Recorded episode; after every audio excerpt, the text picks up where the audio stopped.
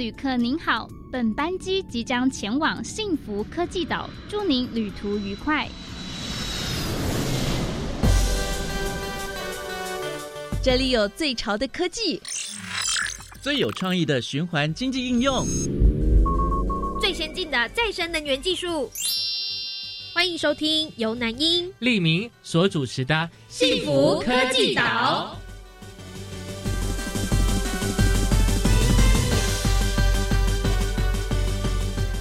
来到幸福科技岛，我是岛主利明，我是岛主南英。科技啊，已经融入了我们的生活当中啊，不仅在衣食住行都可以看到科技所带给人们的便利哦。可是呢，我们好像对科技其实也是一知半解。所以我们要透过节目带领听众们对科技有更多的认识。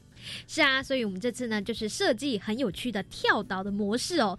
前一阵子不是很有名的那个游戏啊，什么动物森友会啊，大家都喜欢当岛主的感觉哦。好，那我们就是以跳岛模式来带领大家去认识，好，包含呢像是永续绿能、再生能源，还有循环经济相关的主题哦。嗯，内容是多姿多彩的，包含了科学。科技、生物、化学、饮食以及健康、医疗等的层面，可以让听众在生活中更亲近科技的。话不多说，到底导游会带我们到哪一个岛去呢？我们就出发吧！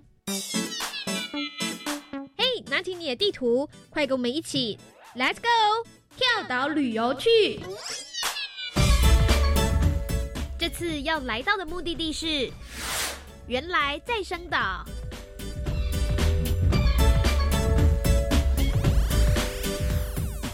哇，很快的，我们就到了原来再生岛。不知道旅客们有没有晕船呢？今天的天气呢，看起来是风平浪静啊。今天我们来到的是原来再生岛，谈的就是再生能源相关的议题哦。很高兴邀请到我们节目当中的来宾呢，就是高师大科学教育暨环境研究所的教授黄晴飞老师。教授您好。主持人好，各位听众朋友，大家好，我是高雄师范大学黄晴飞。是今天特别邀请到老师来呢，就是要来给我们介绍一个呃，您近期呢所发明吗研发的一个叫做轻生活环保电池哦。那首先就请老师来帮我们跟听众朋友解释一下，到底什么叫做轻生活的环保电池呢？好，是呃，我们团队现在研发的这个轻生活环保电池哈，实际上它的概念是来自很久以前的福打电池。所以呢，我们就是会采取一个呃容器，然后里面装一些电解液，那选用两个呃活性不一样的电池，那就是用这个福打电池的概念，可以让它发电。对，那因为我们诉求的就是呃材料还有它的电解液等等的，都是属于环保，而且是在生活当中马上可以取得的，所以我们就把它命名为轻生活环保电池。轻生活就是表示这个环保电池是跟我们生活是很接近的，是的，很亲近、很友善的。是，所以这个环保电池对于再生能源上面有什么相关的连接呢？好，是的，呃，实际上我们呃很大的一个诉求哈，就是在这个环保电池里面的电解液采用的是食盐水，或者是更大范围来讲，它可以是海水的一个概念，对。如果我们讲一个比较大的概念，它是一个绿色化学的概念。那利用绿色化学的这个原理原则，就是不要有废弃物啊，然后它的来源是属于天然的，用这样子的方式来发电。那因为用这样子的方式来发电呢，就也非常符合就是再生能源的一个概念，对，尤其是它基础的原料是取自于海洋，所以对，所以就是说，呃，只要我们好好的爱护这个地球嘛，哈，那相信我们的海水其实是足够我们来做这个使用的，这样。嗯，大概团队花了多久时间来研发这个环保电池？那相信市面上也是不是有其他目前已经有了环保电池，有怎么样的不同吗？基本上我们团队哈思考的时间比制作的时间长很久，要想很多。对，就是制作的时间呢，其实前前后后包含买材料，然后测试成功只花了三个小时。嗯，但是呢，去思考这一件事情怎么做，然后该取用多少的量的原料啊等等的，如何去计算这个量的比例，这个时间大概也花了三四个月。是，那我们从开发以来一直到现在，就是持续的改良。包含呢，我们其实最早期呃里面的液体用的是柠檬汁或者是柳橙汁。嗯，那我们也开始在思考说，诶，它虽然是相对之下比较环保。但是柠檬跟柳橙它都是食物啊，那现在全世界都已经有粮食危机了，是是，我们 我们还不可以再浪费食物了，为了做研究也不行，是是，所以我们就觉得说，哎，那这样子就不符合我们的初衷了，然后我们才一直思考，然后一直去做改良，然后最后选定了呃海水，对，然后。呃，因为我们平常虽然台湾四面环海，可是不见得都那么容易取得海水，所以我们在改良成用一般家庭可以使用的食盐的食盐水，然后发现效果非常的好，所以是持续改良到现在。对，哇，真的很方便诶，就是说只要有盐有水，那其实就可以做成这个效果出来了。是的，是的。这个原理大概是什么呢？好，是的，在刚刚前面讲的这个福打电池的概念就是。呃，如果我底部有一个食盐水，然后它可以沟通两个不同活性的金属板，嗯，那这两个不同活性的金属板，因为电位差的关系，就可以产生电池能量的来源。所以很重要的是，我们的两个金属板要如何选择？那我们现在选择的一个比较方便、携带也很轻巧的一个，就是镁这个金属。那镁这个金属在一般的五金行或者是化工材料行都买得到。好，那另外一个就是铜。那这个铜的金属呢，其实就是家里坏掉的废弃的家电用品，只要把那个气包线呃撕开或者是剪断，里面裸露出来的就是铜的金属。嗯，所以这两个金属其实就很方便取得，然后它的电位差也足够可以产生电。嗯，对，所以这个就是我们日常生活中都可以取得的物品。哇，听起来真的很方便呢！这样的一个材料，哎，我们可以随时可以取得，之后就可以自己来做一个轻生活的环保电池。这样的一个环保电池，它的那个电量可以提供多大？然后大概可以用到哪哪些用品上？可以用在手机充电啊，笔电充电啊，这好像对我们来讲是更实用的。现在好像有做调查，就是人们发现手机没电是。让自己很焦虑的一利益大的事情，哎，是是是，好，非常感谢。基本上哈，手机的充电这件事情，我个人也觉得非常的重要。对，但是我们的这个目前的这个环保电池呢，每一个环保电池，如果我们的水量是用一百克左右，那一百克大家就可以思考一下，它其实就是一罐养乐多的量。好，差不多一罐养乐多这样一百克的这个量呢，是可以产生一点五伏特，一点五伏特。就是一颗干电池可以产生的电量，对。那所以我们可以试想一下，就是说，呃，手机的充电大概都是需要一百一十伏特嘛。哦。所以如果用我们的研发的这个环保电池的话，你可能就是要串联一百一十组，这又太多了。对，又太多。所以目前我们的研发成果是说，它可以取代一颗干电池的量。对。但是如果可以把它串联起来的话，它的能量也是可以提升的。对，像用串联的概念，不能说我的这个食盐水的量多一点，一大盆，然后多一点的这个镁呀跟铜线，还是可以有这么大的发电量的。好，呃，基本上就是如果它的液体量增加，然后我的金属表面接触力增加的话，基本上它的电压也会增加。哦，但是。这样子电压的增加的量呢，就是我们要测试，没有办法控制。就是说，哎，我我现在如果要测试到一百一十伏特稳定的，那我到底要多大面积的金属，然后多大的池子？对，这这个可能要测试。但是我们现在测试出来是一颗是一点五伏特。所以就可以很保证的说，我串联了一百一十克，就差不多是多少？就好像如果我家电视的遥控器需要两个干电池，是，所以我就需要两瓶养乐多的大小，然后串联起来，可以让这个遥控器是可以发动、可以启动的。是是是，原来是这样的意思概念哦。好，那目前可能手机或是想要笔电充电这部分的等等呃技术，可能就是要还在突破。是，嗯，好好。那市面上我们知道，一般很方便使用的就是。市售的干电池嘛，是那老师可以帮我们介绍一下，像这些干电池当中有哪些化学成分？好，所以呢可能会带来生活环境上不好的影响。那有可能就是哎呃，立明你应该也看过吧？像在一些超商会鼓励说，大家要把家里的呃已经用完的干电池就可以就可以来到超商回收。那累积到一定重量之后，就可以换一些小零食。对对。所以为什么会鼓励这样的情形？我想是因为。干电池当中有哪些这个化学成分是需要做回收的？是，呃，基本上如果以我们现在普遍的干电池，大部分就是呃我们学理上所谓的碳锌电池。那它既然叫碳锌电池，就是它有碳跟锌的这个呃元素，所以锌就是一种新的金属嘛，哈。那这个新的金属就是干电池的外壳那一片就是新的金属，好，那中间就是我们干电池都都有一个凸起来的那个地方嘛，哈，它保护的里面的那个中间的那一根其实就是碳棒，所以它是用碳锌不同的元素，然后它们不同的活性大小。来让它产生发电，所以基本上它的原理跟我们的这个福打电池的原理是一样的，只是差在它里面的电解液用的就不是像我们用这个食盐水或海水，嗯，它的电解液可能就是用氯化锌。好，那碱性电池的电解液用的是氢氧化钾，那就是强碱的物质。那这一些电解液呢，因为它都带有一些碱性或者是化学的一个作用，所以如果我们放久了。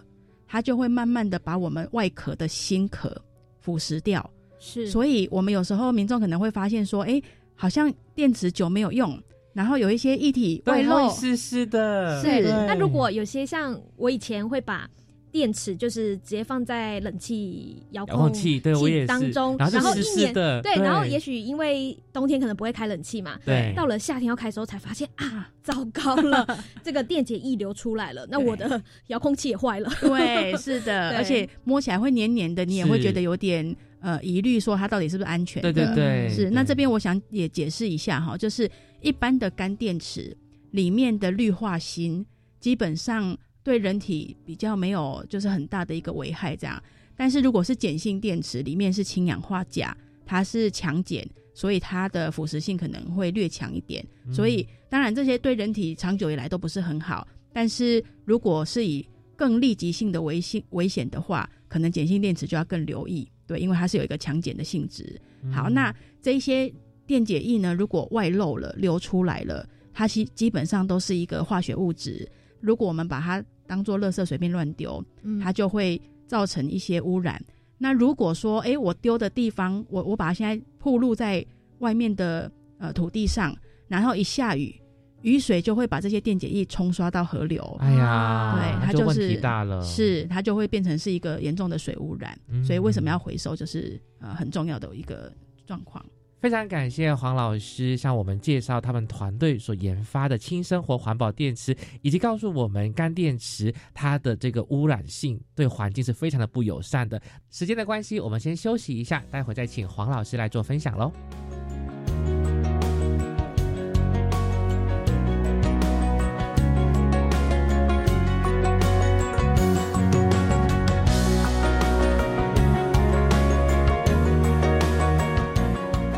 大家好，我是李明。大家好，我是南英。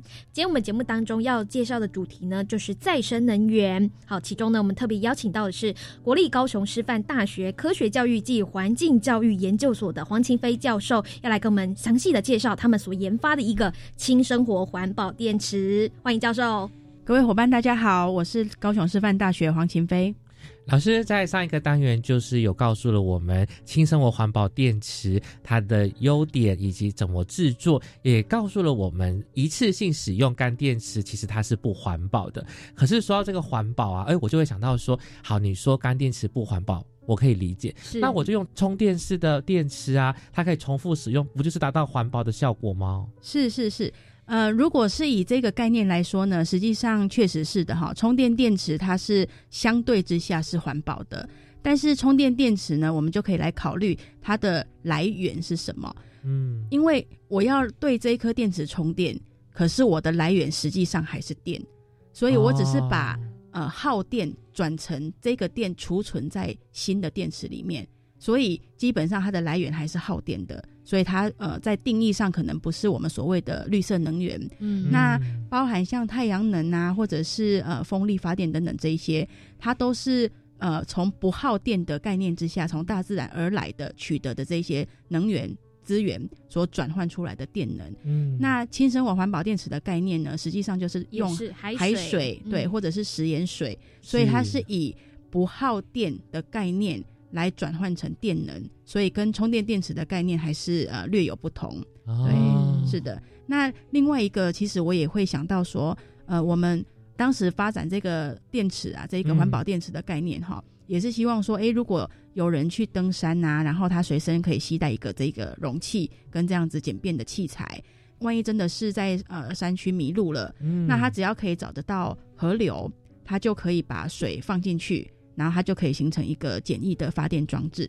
但是如果我是充电电池，那我去登山的时候，就算把充电电池 有插电，又可以插电，对对，找不到插电的地方，对，或者是说我我虽然把充电电池充饱了，可是迷路的那个五天十天里面，充电电池已经自己在耗电了，所以当我真的要用的时候，其实它可能已经没有电了，嗯，所以它还是会有一些不同的。呃，使用方法哇，感觉上这个轻生活的环保电池还可以救命耶！如果万一我们在山上迷路的话，至少我们就是可以用先准备一些盐，是，然后只要找到有河水的地方，是。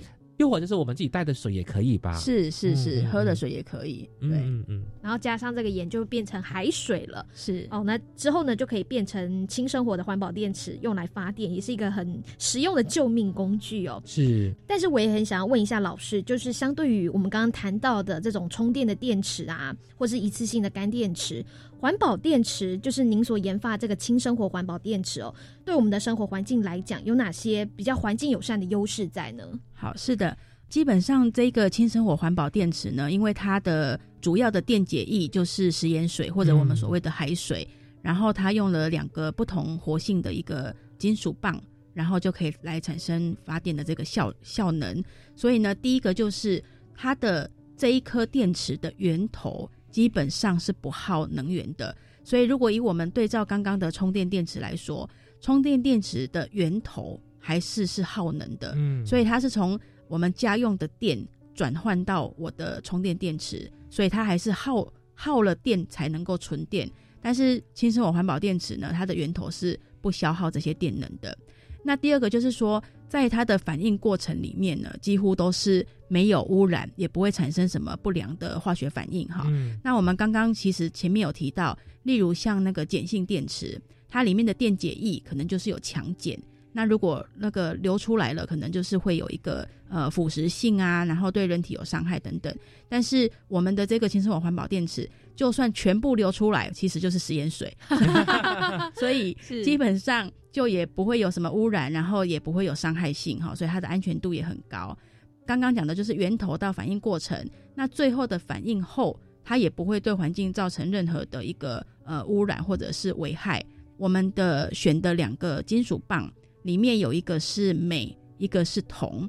那基本上呢，镁在反应过程里面它会转换成镁离子，但是这个镁离子在海水里面本来就有了。哦，是那食盐就是溶于水之后，它会变成钠离子、钠离子跟氯离子。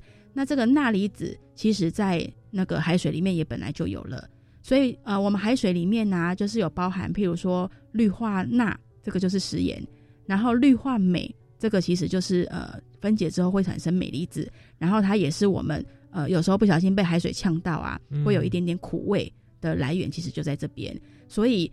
呃，我们的这一组仪器，就算是镁分解出来的镁离子，基本上也都是在海水里面本来自然就存在的，然后对人体也不会有任何的伤害。嗯，也就是说，这个轻生活环保电池反应完之后的这些溶液丢到洗水槽也是没有问题的。是的，是的，没错。嗯，那老师，那这个环保电池可以用多久呢？哦，这个是一个非常好的问题哈。呃，其实我们一般的干电池，它可能就是。这一个电压消耗完了以后，它就没有电池的一个能量了。那我们的这一个轻生活环保电池呢，它的主要就是，如果我的镁带已经消耗完毕了，那我就要再补充新的镁带。镁带是说镁那个镁的棒吗？对，是是。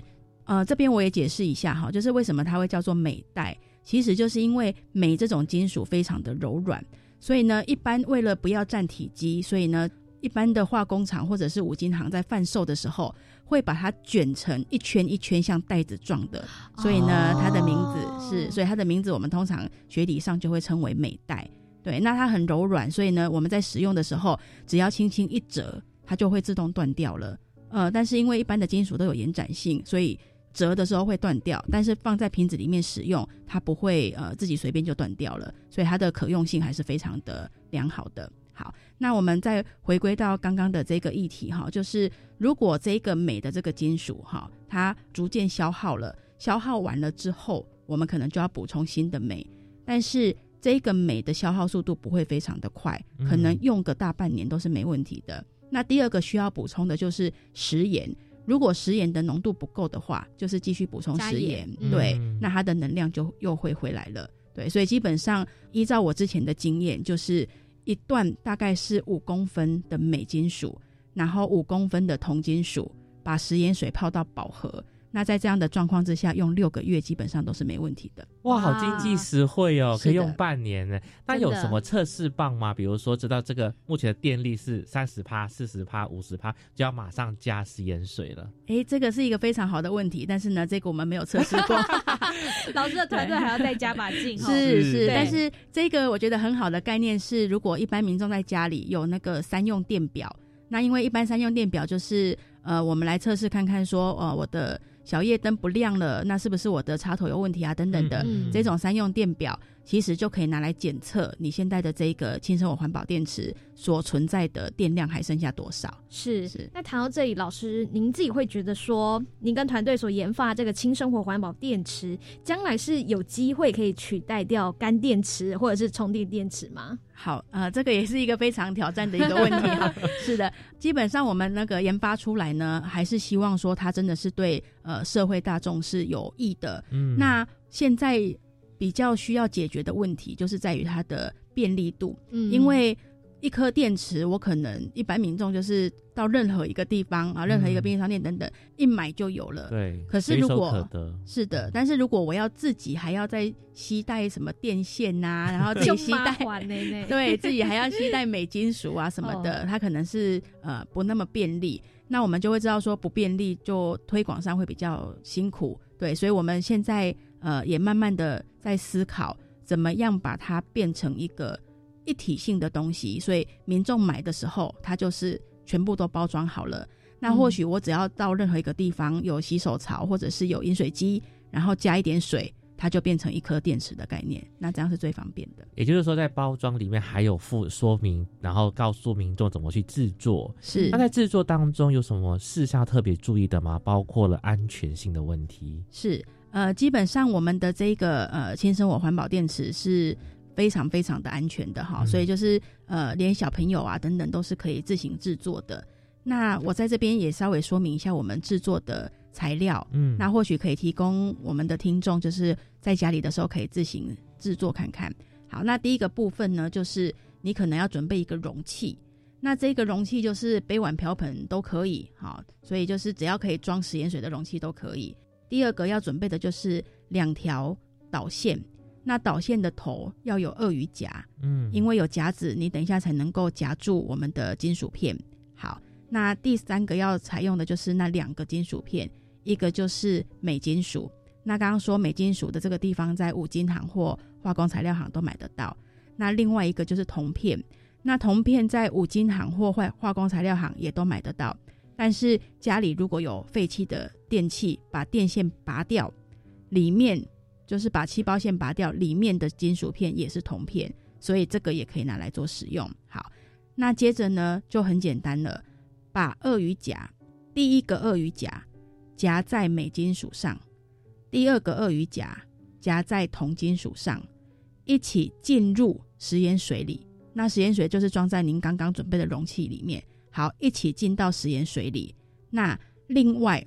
那两个头就是有两端没有接东西的那两个头，去接触 LED 灯，或者是接触呃小型的风扇，那它就可以运转了。所以这个呃，如果大家民众有兴趣的话，就可以在家里自行尝试。嗯，听起来材料准备上面是还蛮简单的，大家都可以去到这个化学材料行来去选购。好，那生活当中也很方便，可以取得像水啊，或者是食盐。有机会呢，爸爸妈妈就可以带着小朋友一起在家里体验看看，哎，到底什么是轻生活的环保电池的做法？好，那关于更多精彩内容，我们就先休息一下，待回来再继续听黄晴飞老师的分享喽。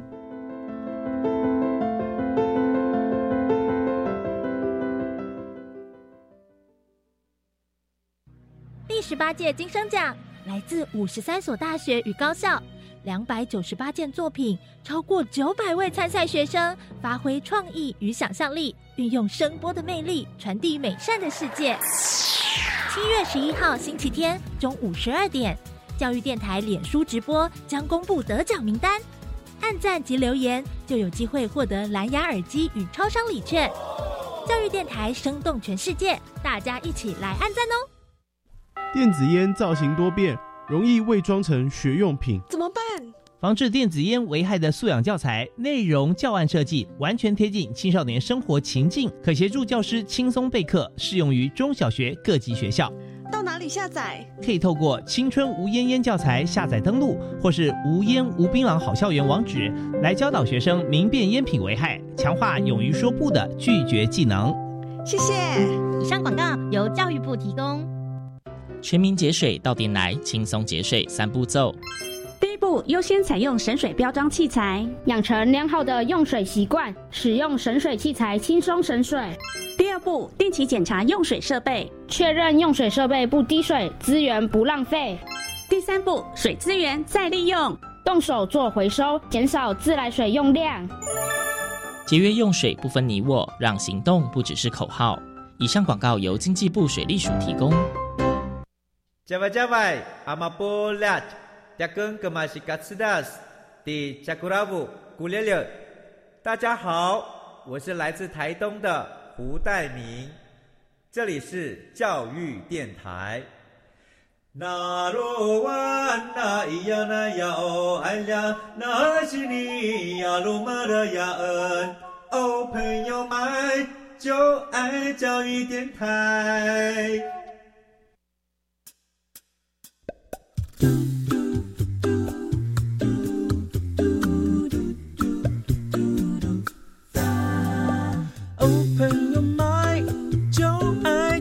电台。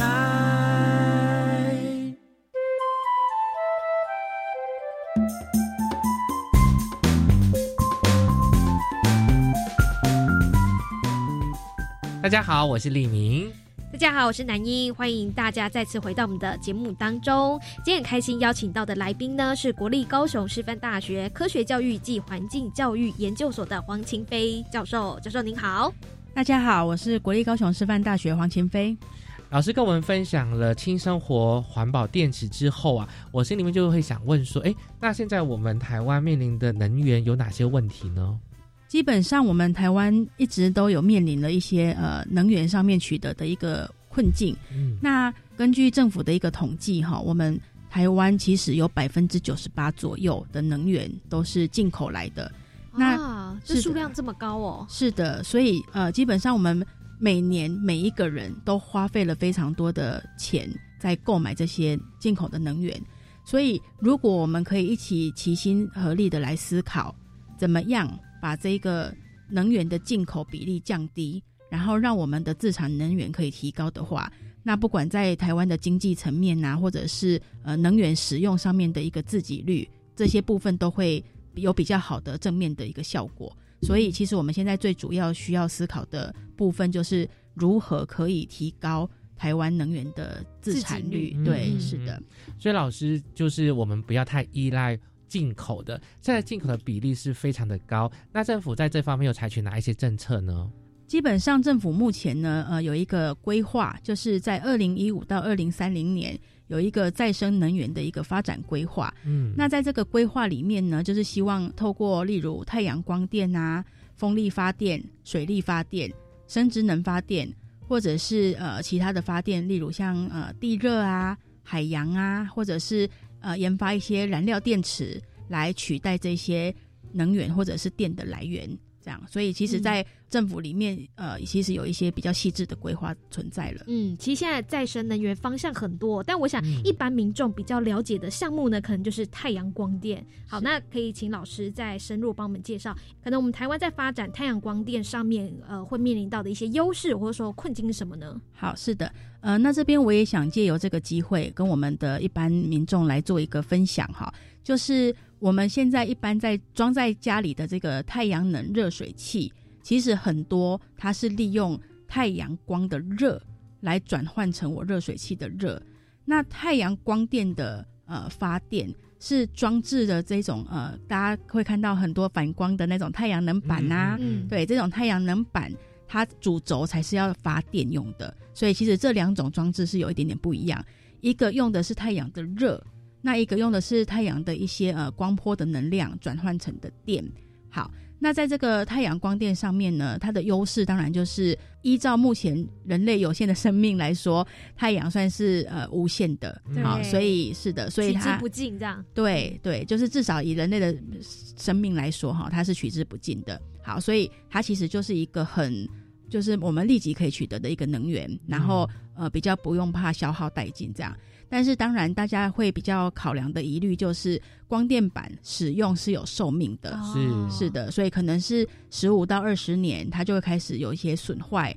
太阳能板里面其实也绝大部分都是化学物质，对，那这些化学物质呢，也都有一些呃毒性存在。所以如果这个太阳能板呃已经损坏了，需要丢弃，需要做后端的处理，那这个处理呢，可能也需要很专业的方法来处理。那它会不会造成另外一种呃能源消耗，或者是说处理上的危险，就是我们需要考量的。好，那我也呃蛮期待，就是说大家一起来齐齐心协力的来思考，我们先为后端的处理做好思考，那就不会呃到时候措手不及了。好，但是如果以呃绿色能源来说，目前它依然还是属于一个。相对之下比较好的一个绿色能源是是，上一次去高雄玩的时候，在爱河也是做这个太阳能电动船。哦，船是是是，他们就是主打说，哎，我们我们的船呢是用太阳能来发电的，是。那我们是晚上去，他就说没关系，因为我们是早上有就好电了，对，但是他会说就是速度会比较慢一点啦，因为怕没电。哎，真的老师，所以您自己有去搭过这个太阳能的船吗？太阳能船我倒是还没有搭过，但是呃，目前因为在高雄屏东有非常多地方也都盖了这个太阳能光电板，对，所以其实呃用途非常的广泛。哎，那我就想到在地域发展上，你知道台北冬天的时候其实常常下雨，是没有太阳，阴天。那发展上面其实我觉得南部更具有优势，哎，是是是，所以呃，像我自己的家里面都就是热水器都是盖那个太阳能的热水器，可是它呃它用的是热的方面嘛，哈。长期以来呢，呃，北部尤其是台北哈，或者是基隆、宜兰啊，呃，雨量都一直很大，所以阳光露出脸的时间可能会比较少。对对，所以这个其实也是使用上的一个限制。很担心用这个太阳能的热水器发电，结果后来到冬天洗澡的时候没有 热水，一般就变冰的，就尖叫了。真的。哎，除了这太阳能，其实风力跟海洋其实也是一个很不错的再生能源的种类。是是，呃，目前就是在再生能源的发展规划里面呢，包含像风力、水力、生殖能或者是海洋，这些都是很重要的能源的来源。台湾现在也做了很多的一个风力发电的一个场域。那我们的风力发电呢，可能包含了陆域跟呃离岸风车的这个部分。那陆域呢，就是可以，譬如像在新竹啊，或者是大家到垦丁、恒春，就会发现。盖在地面上的那一些，嗯，就是所谓的陆地上面的陆域，好，就是陆地的场域，陆域上面的一个风力发电的那个风力车。那有一些是离岸风电的发电车，就是把它盖在距离我们的陆地有一小段距离的这个岸边，好，那它的电一样可以传回来我们的陆地这边来做使用。但是它又不会占到我们的陆地面积的一个空间，好，所以这个风力发电呢，也是现在这几年台湾很重视的一个能源政策。哦，但是就我发现，好像大部分都集中在西岸边，对不对？是是是，这个是因为西岸的风会比较大嘛？东海岸有发展的机会吗？呃，如果要以风力发电来说的话呢，在台湾的西岸状况是会更好，原因是因为那个我们的西岸是台湾海峡。那台湾海峡的范围比较细长，所以呢，我们可以想象哈，譬如说你走过一个巷子，然后你会突然发现到那个巷子的地方会有一股风吹来，或者是比较凉。那这主要原因就是因为空气灌进去那个狭小的空间，所以让它的风力跟风切速度都变快。那我们台湾的西岸的这个台湾海峡其实就是一个小巷子的概念，所以大量的空气灌进这个小巷子，它就会。呃，让它的风速啊、风力等等的都变得比较大，所以它的效能也会比较好。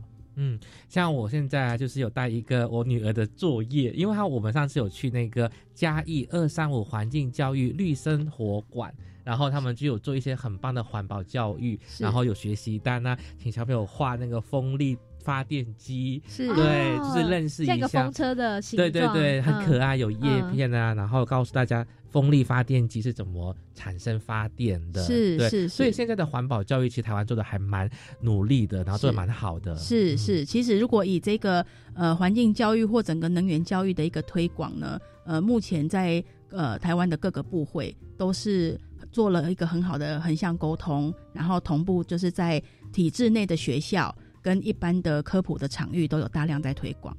对，真的像我们台湾四面都环海嘛，所以其实就是有很多像老师最后有提到的，呃，这些再生能源包含了太阳光电、风力、水力、生殖能、地热，那还有就是海洋能的部分。是，呃，其实我们今天呃主力带来的这个轻生活环保电池，当时最一开始的想法也是因为台湾四面环海，所以我们也觉得呃海洋不只是航运啊、渔获啊等等的这些资源，基本上包含它的文化或者是海洋的一个海水怎么发电，这些都应该是我们可以呃借力使力的地方。那呃海洋来的这些能源呢，不只是我们现在研发的这个电池哈，那基本上欧洲有一个车的公司，它也运用了海洋里面的海水来制作车子的电池，然后呢哇创造了一辆就是超跑的跑车，很酷哎那老师你也是要多加加油，对不对？是是是 是说这个超跑如果没电，就赶快去海水就捞水对，或出来吗？或者是说我们的电池呢，未未来如果能能源或者是能量的取代率可以越来越强的话，对说不定以后大家要换电池，就是买了那个超跑要换电池，就会来找我们了。对呀、可以申请专利吼。是是不是只是是目前因为老师目前的新生活环保电池可以的发电量就是一颗干电池，是 是是好三号干电池量，那也是勉励老师今天的节目当中带给我们好多的资讯哦，是持续的朝这个研究更精进的方向来发展，然后造福我们的社会。是是，非常感谢，我们一定会继续努力的。好，我今天非常感谢老师的分享了，谢谢老师，谢谢谢谢。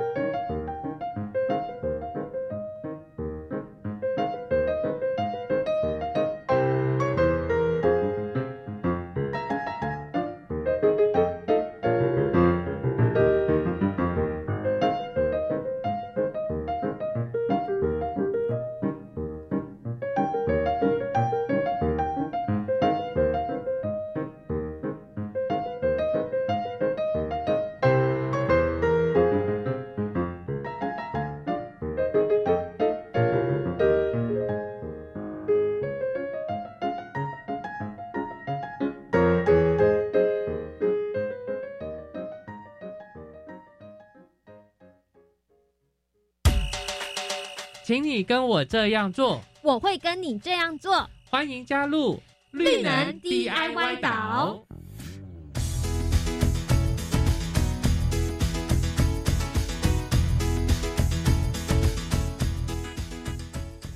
今天很高兴能够邀请到三位高中生，在这个小单元里面进行轻生活环保电池的操作。那我们今天的单元当中邀请到的三位同学呢，就是来自于我们的建国中学。第一位同学是周君环，君环你好；大家好，第二位同学是郑兆恩，兆恩你好；大家好，第三位同学是郑守哲，守哲你好。大家好。那今天我们就来一个实际操作、嗯 DIY。因为刚才呢，秦北老师已经帮我们介绍轻生活环保电池的制作的步骤。嗯，看起来材料很简单，步骤也很简单。那究竟这群同学是不是可以顺利的完成，让这个马达呢可以动起来？好，我们先请君环来开始为我们介绍说，那现在你眼前看到的有哪一些材料，以及要怎么样把它组装起来呢？它的步骤又是什么呢？好，首先它有一个透明的容器，然后。有一包食盐，嗯，跟两个金属片，还有一个鳄鱼夹，对，跟连到一个马达，然后还有一片风扇。是这个金属片要特别跟大家说一下，因为秦飞老师跟我们解释过，一个是铜片，那一个是镁片。那我们将食盐倒入透明容器中，然后再将水再加入一些水让它溶解，接着用鳄鱼夹各夹一个金属片，然后将风扇连到马达上，接着把金属片泡到食盐溶液中，马达就可以转。那将这些步骤做好。就可以驱动风扇，就像这样。我先来示范给大家看。哇，动起来了！所以大家有听到这个风扇的声音吗？太好了！所以今天呢，不只是秦飞老师的实验，连包括我们建中同学的实验，也都是相当的成功。瞬间的让这个录音室觉得好凉起来了，凉快起来了。虽然它只是一个小风扇，但是风力是蛮蛮强的哦。而且学生说，其实这个原理在高中课程里面是有学过的。我们也请赵恩来分享。对，这个在高三的选修化学，其中有一章叫做氧化还原。然后氧化，因为这个电池应该也是有运用到氧化还原的原理。然后我们在氧化还原那一章有做过一个实验，叫锌铜电池。那这两个东西看起来是蛮相像的。嗯，那个时候在课堂里面的时候，老师有给你们做实验吗？对。所以等于说是用芯片跟铜片。对。做也是风扇发电的动作吗？好像没有，就是我们在学校是只有用电表来测它是不是真的有电流流过。所以呢，我觉得，哎，原来秦飞老师的这个原理，其实是在高中课程里面是有学过，而且如何去运用到日常生活里面，让科学更加的生活化。是的，好，那要来问问第三位同学，其实他是一类组的同学哦，就是我们的守哲。那你在做完这一个呃轻生活环保电池之后呢，心得是什么呢？哎，我觉得这个实验用很简单、很容易取得的一些素材和工具，就可以做出这样一个很科学的东西。然后，嗯，这整个器材的取得很方便，然后也很环保。那其实我们在高中的地理课也会教到有关各种能源的运用，还有它的优缺点，然后也会介绍一些再生的能源。所以这其实跟哎高中课程也是有做结合的。那请问一下赵恩，在做完这个操作实验？轻生活环保电池之后，你的感想是什么呢？嗯，我就联想到，就是说，我们可能就是要应用在生活中，想要手机充电的话，我们可以先去查一下这个手机的电压，然后呢，呃，再去用电表来测一下这个电池的电压，呃，或是用我们高中所学到的氧化电位来计算一下，然后呢，计算之后得出的电压，然后再把它串联串联起来，然后呢，电压相加，然后呢，再等于那个手机的电压，然后这样子应该就是有机会的话，手机就可以使用了。对对对对，很灵活哎，知道说可以用串联的方式来进行，增加我们在日常生活中的使用。没错，因为其实我有问秦飞老师，他是讲我本来以为那个概念是要用一大桶的盐水，但是老师说其实是要用串联啦，是的，让它的这个电压可以相等。那那说不定之后呢，就可以应用在我们生活当中的一些电器上面哦，就是这个轻生活环保电池。好，那做完实验之后，我们再问一下第二位君环，那你做完这个实验之后有哪些心得呢？然后我们可以从这个实验看到，就是这个简单的实验，就是我们。可以运用我们课本学到的东西，然后把它运用到生活上。就是学校教的东西不一定真的只能拿来考试，嗯，有时候生活中也也可以有一些小应用。那从这些动手做的实验中呢，就是大家不断学习，对，这样大家就可以激发更多的创造力。像是以前从以前就是像充电电池，从镍镉电池一路不停的被改良改良，然后后来有什么锂电池。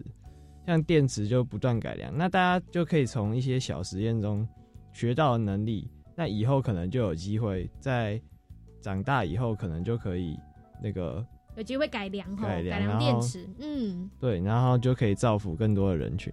哇！但是这个前提之下，也是要把物理跟化学的一些基本的概念跟原则学好。嗯，而且都要不停的去实验错误，然后再重复再修正错误，再重复的修正，才能够呢，呃，把问题解决起来的。那最后呢，我们就请守则来分享一下，看到这个实作之后，你觉得，哎，他还可以有一些怎么样的期待跟期许呢？我觉得如果这个电池，因为目前还在看起来还是在那个初阶的发展嘛，如果它之后有更好的改良，然后可以弄一个更好的整个呃系统性的把它弄起来的话，我觉得可以应用在很多地方。因为其实现在呃，我们地理课都会教到说，现在能源的使用啊，比如说你燃煤会产生空气污染，或者是你发电风力发电的发电机架在海边会有一些对环境的破坏。所以这种比较零污染、环保，然后轻生活的方式去制作的话，我觉得会是一个很好的方法。那如果把它用在教育的话，也可以把它推广到比较，比如说小学就可以开始接触这类的东西。哦，对，对，就会对，比如说化学、物理会更有兴趣。因为我们今天的轻生活环保电池，它所需要准备的材料真的是非常的简单。是的，是的。秦梅老师也说呢，在一些这个化工行啊、文具行啊，就是买得到相关的器具。哎，如果可以办一些工作坊，让小朋友从小就体验，就知道其实化学或是物理在我们生活当中随处可见，而且它其实并没有这么困难哦。是的，是的。我们只要去了解背后的原理，很简单的原理。嗯，如果说能够产生好奇心的话，其实啊，化学、物理或者我们生活当中这些科学都并不是这么困难的哦。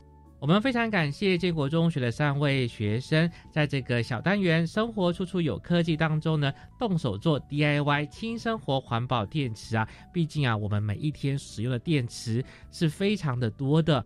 是的，那局限于现在目前取得方便的话呢，当然还是以干电池为主啦。不过呢，就是要提醒大家，当然使用干电池呃也没有不对嘛，毕竟是取得的管道很方便。在使用的时候啊，诶，如果发现它用到后来没电的话，真的切记就是要做好回收的动作，因为呢，像在我们全台呀，目前就是。有包含像是超市啊、量贩店呐、连锁超商、连锁的药妆店呐、无线通讯器材行啊等等的一些地方呢，都有设置废干电池的回收处哦。全台大概有超过一点二万处。好，那另外呢，也可以送交到住家附近的资源回收站啊，或是清洁队的资源回收车。呃，像是全国的环保局呢，都已经在一千一百二十八辆的清洁队资源回收车当中呢，有加挂一个电池回收桶。所以呢，我们在便利生活使用的同时呢，希望大家也能够把回收工作做得好。没错，像我们家就会有特别有一个。呃，统治统治，对，没错没错，我们就会定点，就是会把家里面用过的电池是把它放进去。那到一个时间呢，累积差不多了，那我们就拿去到超商去回收。就好像我们社区在春节的时候有办这一个小朋友提灯笼，那我们用完的这些灯笼的这电池啊，我们就是会拿来回收，不要随便乱丢哦。我们都会教导小朋友们的。是因为像我们春节期间元宵节，大家很常提花灯嘛。这个花灯里面其实也是有很小颗那个叫纽扣电池，是是是，大家不要忽略哦。就直接啊，小朋友反正今年也不想玩花灯了，就直接给他啪丢进垃圾桶里面。因为一年一次嘛。像我爸对这些使用高耗电的产品，比如说遥控车，当里面的电池诶有点电力不足的时候，他就把电池拆下来，然后放到比较低耗能的电子产品，比如说闹钟上面。这样子的话呢，就可以呢将剩余的电力呢充分的利用哦。我觉得他很聪明啊，这就是所谓的降阶使用。真的蛮聪明的，所以呢，也在节目当中提供我们听众朋友这个小配包啊。那就再次感谢今天参与我们 DIY 动手做的建中三位同学的分享喽，谢谢。我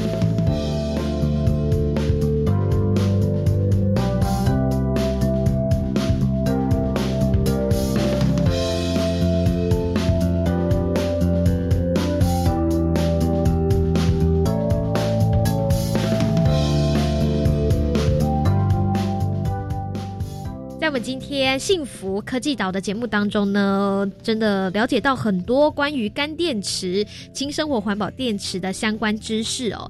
谈到电池，不只是我们可能遥控器呀，或者是说在什么电器产品啊、闹钟啊里面会有的那种干电池、小电池之外呢，现在我们谈到电池。